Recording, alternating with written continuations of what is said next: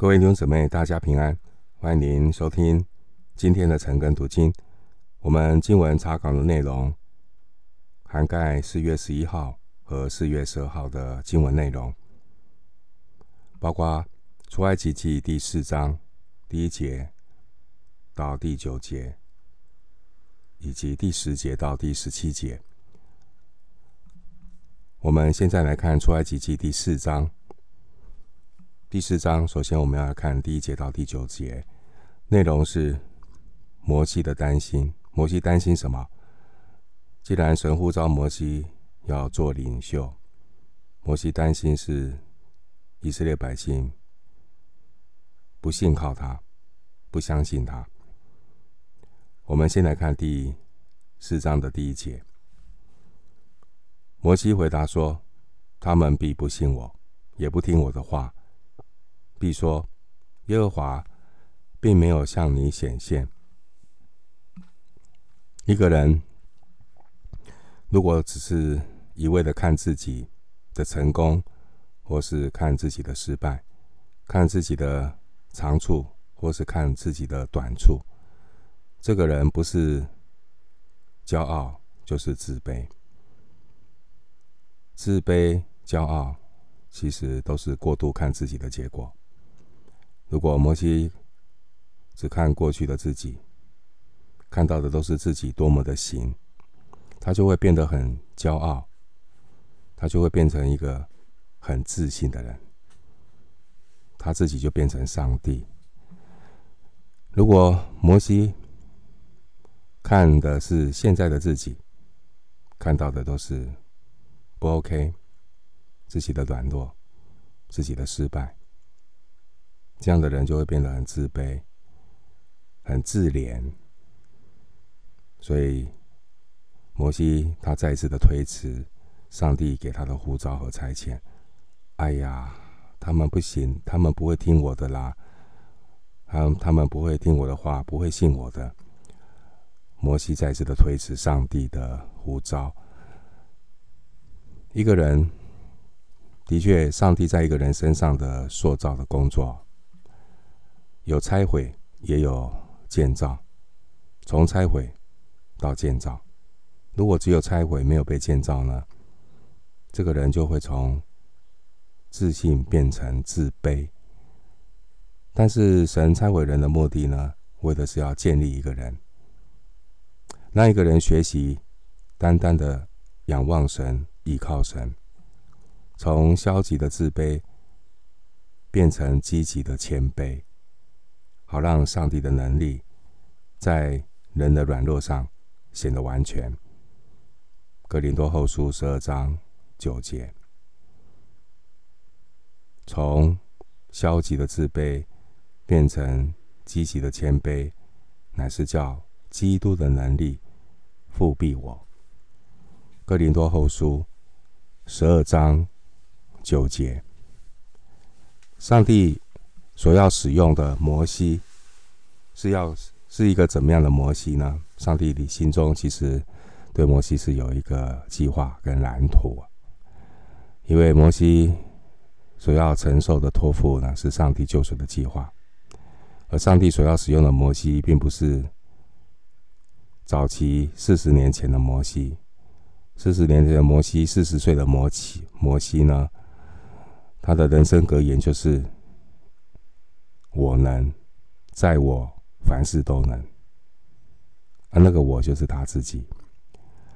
上帝所要使用的摩西，也不是八十岁的到八十岁刚刚开始的摩西哈。刚刚开始的摩西，他说：“哎呀，不行啊，我就是人生失败组啊，我不能，我不行，不要叫我。”所以我们看到上帝呢，透过这个对话的过程。要让摩西经历一个不一样的人生下半场，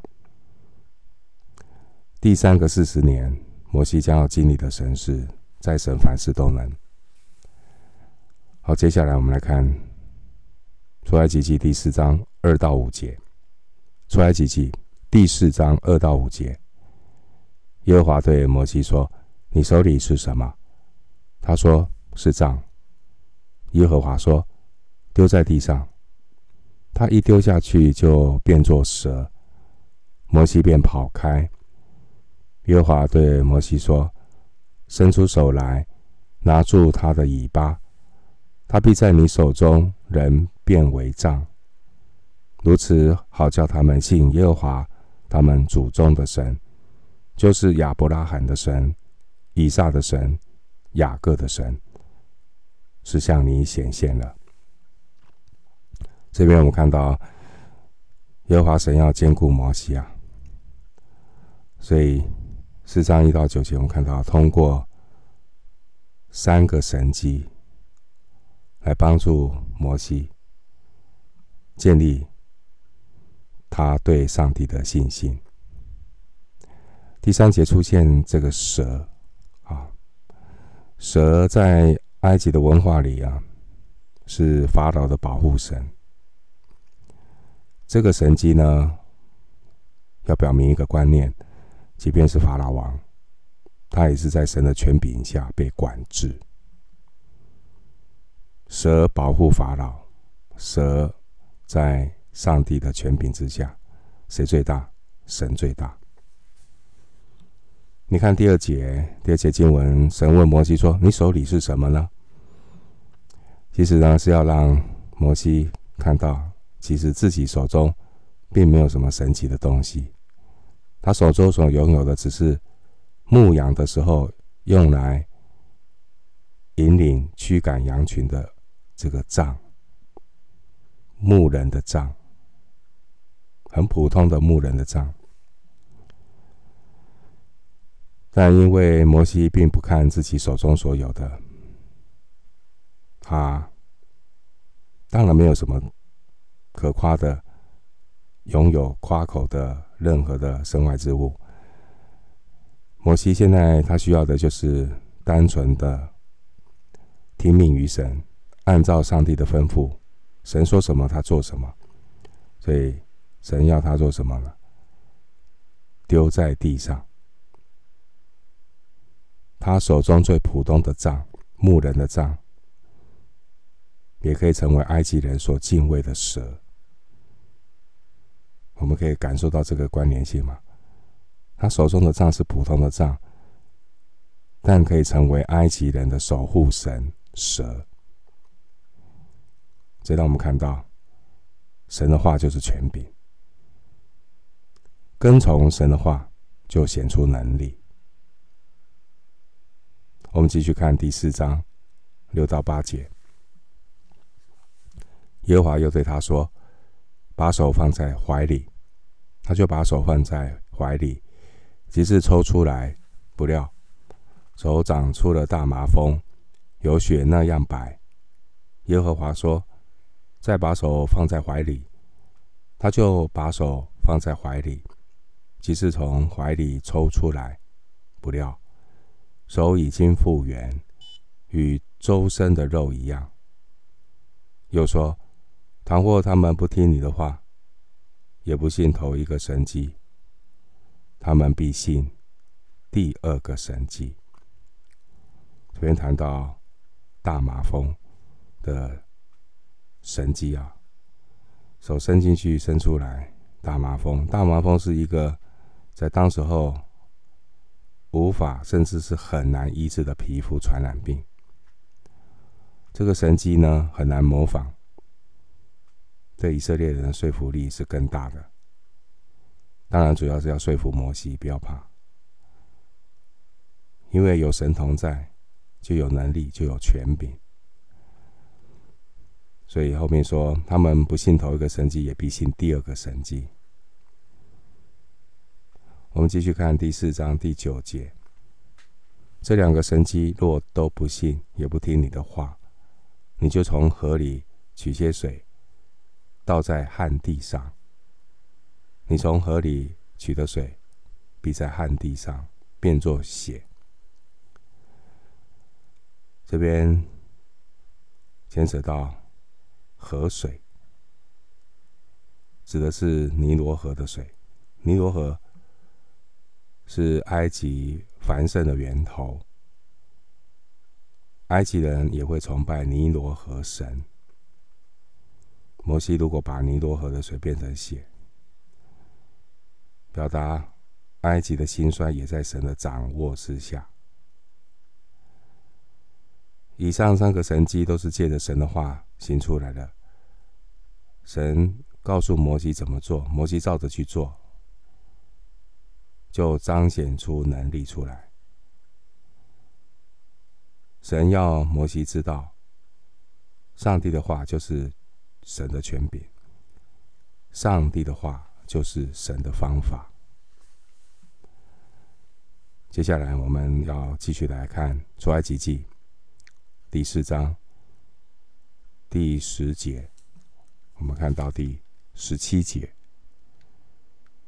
第十节到十七节，摩西要再一次的推辞，找理由推辞神给他的护照，他再次的找理由推脱。第十到十二节，摩西担心说：“哎呀，我口才不够，我没有口才。”不要叫我，不要叫我。我们看第四章第十节，摩西对耶和华说：“主啊，我素日是不是能言的人？就是从你对仆人说话以后，也是这样。我本是拙口笨蛇的。”前面上帝透过三个神迹，要让摩西知道。不是他能，是上帝能，所以透过三个神迹来坚定摩西的心，那是事实。摩西不能够否认这些神迹。问题是摩西的眼睛还是继续看自己，他不是定睛在神的里面，而是定睛在自己的身上。摩西继续的看自己的软弱，自己的不够。他现在说：“哎呀，我没有没有口才啊，来说服那些以色列的长老。我没有口才，何况是要去和法老说话。那这又是摩西逃避上帝呼召的理由。这是第三次的推辞。这边摩西说。”我本是拙口笨舌，拙口笨舌原文原文是未受割礼的嘴唇。好，或许我们用现代话讲说，他有口疾的现象，口疾。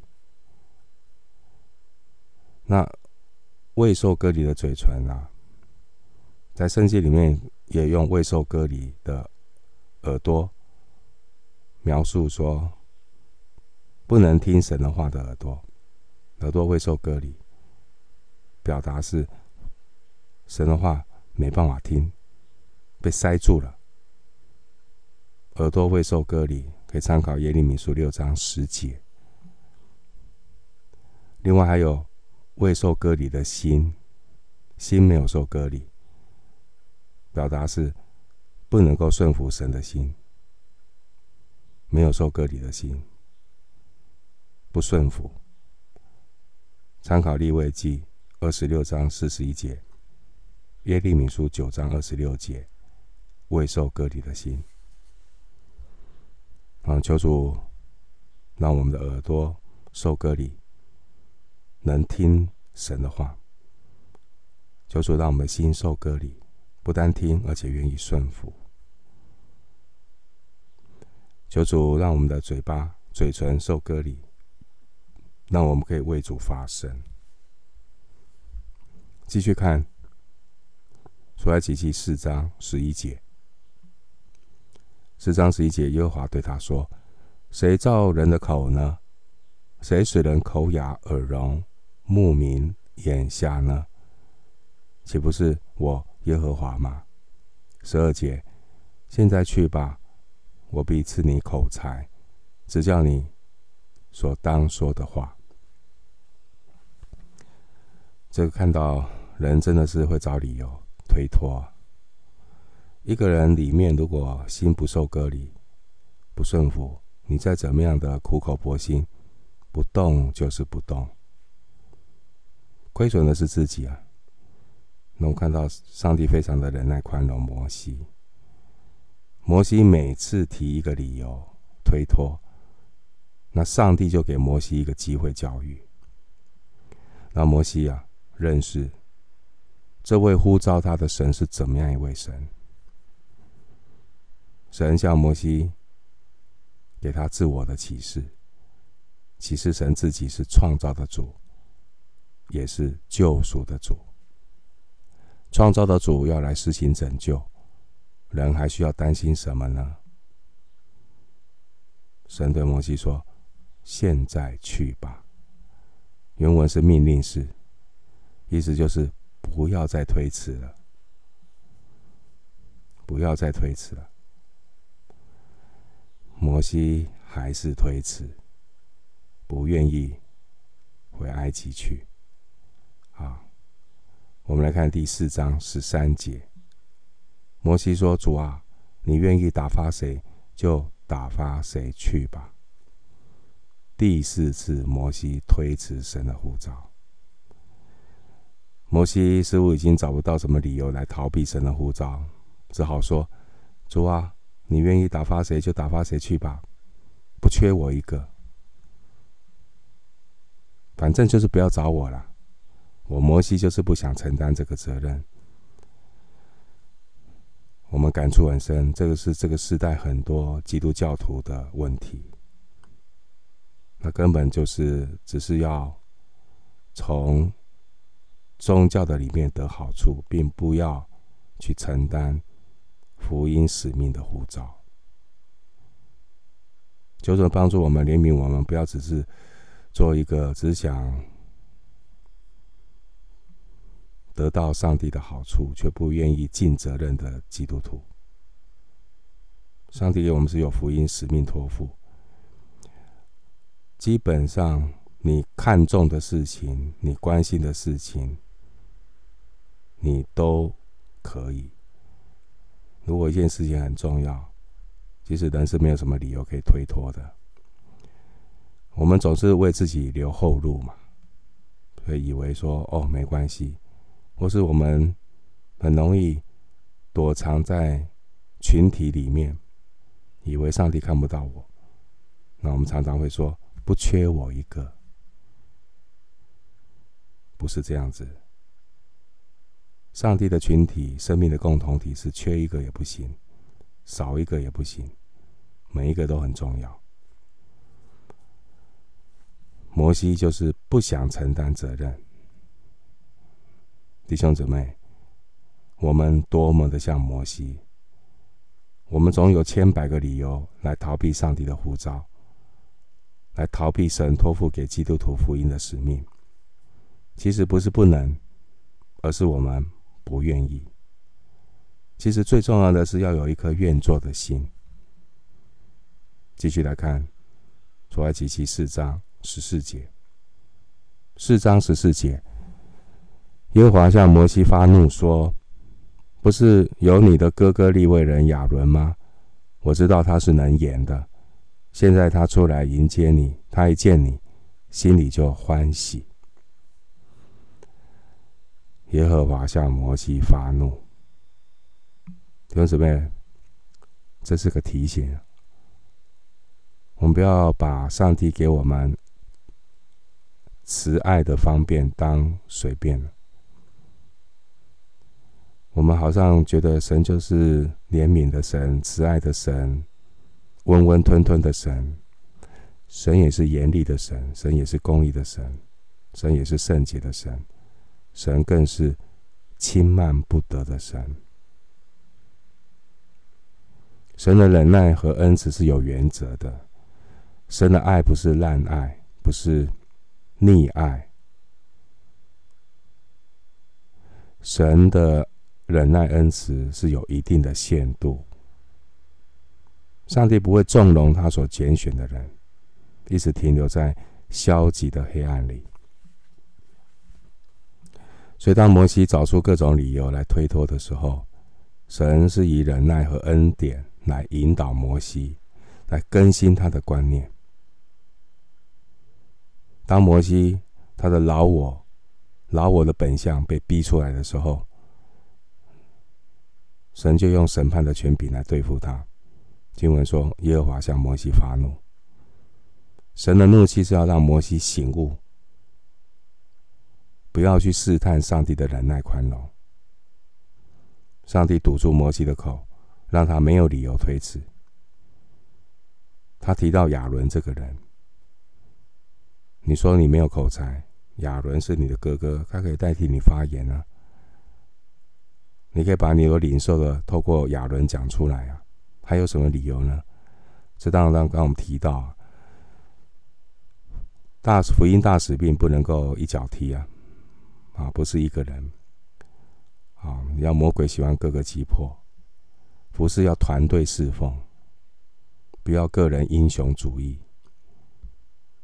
所以一定要一群弟兄姐妹，大家一起来，彼此的扶持，彼此的守望，啊，这个是非常的重要。我们不要单打独斗，我们不要有那个以利亚的情节，好像全的觉得全教会就是我最热心，其他人就不行了，这个不行，那个不行。我们没有那么行，怎么样的鼓励更多的弟兄姊妹来参与，这是很重要的。但是事实是，所有的弟兄姊妹都会来参与吗？那是理想是这样，但是事实现实不是这样。但重点是有愿意的心。这些有愿意的弟兄姐妹，他们会得到一个很大的祝福，就是经历神的祝福。所以求神帮助我们，不要在属天的道路上一直当一个旁观者，冷眼旁观，好像事不关己。看到教会有需要，我们需要在教会的需要上看到自己的责任。不要成为一个失职的基督徒，当然这有一个很大的问题。有些教会，我们看到很多的信徒根本就是不沾锅，不沾锅，甚至有一些教徒脚底抹油，随时准备闪人，并不把教会当成属灵的家，好好的维生。来到教会只是想要。同温层的人际关系，却对于教会外面的灵魂失丧完全冷感；对于自己的家人得救没有感觉。求神把爱灵魂的心放在我们里头，求神医治我们，医治我们里面的铁石心肠。神要预备亚伦。帮助摩西，不是一个人单打独斗。亚伦这个名字的意思就是带来光的人。祝福弟兄姊妹，我们都能够成为一个带来光的人，带来祝福的人。继续来看出埃及记四章十五到十六节。十五到十六节，你要将当说的话传给他，我也要赐你和他口才。又要指教你们所当行的事。十六节，他要替你对百姓说话，你要以他当作口，他要以你当作神。经文的意思是，上帝要使摩西在法老面前代替神，成为神的代言人，而摩西的哥哥可以帮助摩西来说话。这是一个。团队的服侍，记得哈，不要单打独斗。所以最重要的是，不单单是啊，我们谈到外面的管理，是谈到效能，就是做对的事情。转换成 基督教的用语，就是做神喜悦的事情。神喜悦我们要落实大诫命，爱神爱人，实践大使命。传福音给万民，那这样的事情是需要团队一起来来做，不要不是只有传道人少数热心的基督徒来做，怎么样的提升，让更多人做神喜悦的事情，那叫做效率。一个人做神喜悦的事情，跟一群人做神喜悦的事情，哪一个比较有效率？当然是一群人。所以这是非常的重要。所以我们也是在经历牧师所带领的教会，看到弟兄姊妹。昨天晚上，六十五位一起祷告。每一天，我们的祷告是每一天进行。所以，当我们有一群弟兄姊妹，大家有些弟兄姊妹说：“哎呀，我没有什么口才，没有关系。我们让比较不怯场、比较有口才的来带公众祷告。但是你参与，参与就是最大的支持。”所以有一些可能比较害羞的、没有口才的弟兄姊妹，哎，他们也鼓起勇气就加入了。所以感谢上帝。而昨天主日有讲员来谈到宣教，谈到穆斯林的需要，因为到了四月应该十二号吧，十三号就是穆斯林的斋戒月，我们也可以开始为穆斯林祷告。弟兄姊妹，大家一起同心祷告的时候。那个感动很深刻的，你就不会把注意力放在那些没跟上的人，你不会把注意力放在困难上面。你看到这么多的弟兄姊妹愿意一起摆上，你心里会被感动的。感谢上帝，炭火是越堆越旺，魔鬼的诡计就是把炭火各个击破。当炭火被分散的时候，就熄掉了。好，这是。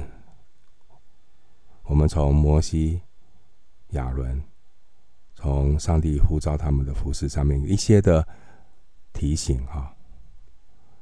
你看，连摩西担心没有口才，对法老说话的问题，上帝都设想周到。所以，教会是基督的什么身体？身体，身体就是有头啊，有手啊，有眼睛啊，有耳朵啊。所以肢体要配搭，团队服饰，啊，不要一脚踢，不要个人主义，一定要团队。最后看出埃及记四章十七节，四章十七节，你手里要拿这杖，好行神迹。神迹的原文是记号。摩西手里的这根杖。将要成为神同在和权柄的记号。这根杖是普通的一根杖，不是什么魔杖。啊，可是他却能够在埃及这个大国里面行神迹。这根普通的杖，因着神赋予的权柄同在，能够叫红海分开，能够叫磐石出水。到了四章二十节，明天读的。描述这根杖是什么杖？叫做神的杖。为什么？因为神的同在，有神同在的杖叫神的杖，有神同在的教会叫做神的教会。不是这根杖有什么特别神奇的能力，关键，普通的牧人的杖为什么会变成神的杖？关键就是用使用这根杖的摩西，他听话，顺服就蒙福，顺服神就为摩西成就大事。好，今天我们经文查考就进行到这里。愿神赐福所有听他的话，并且照着去行的每一个基督徒。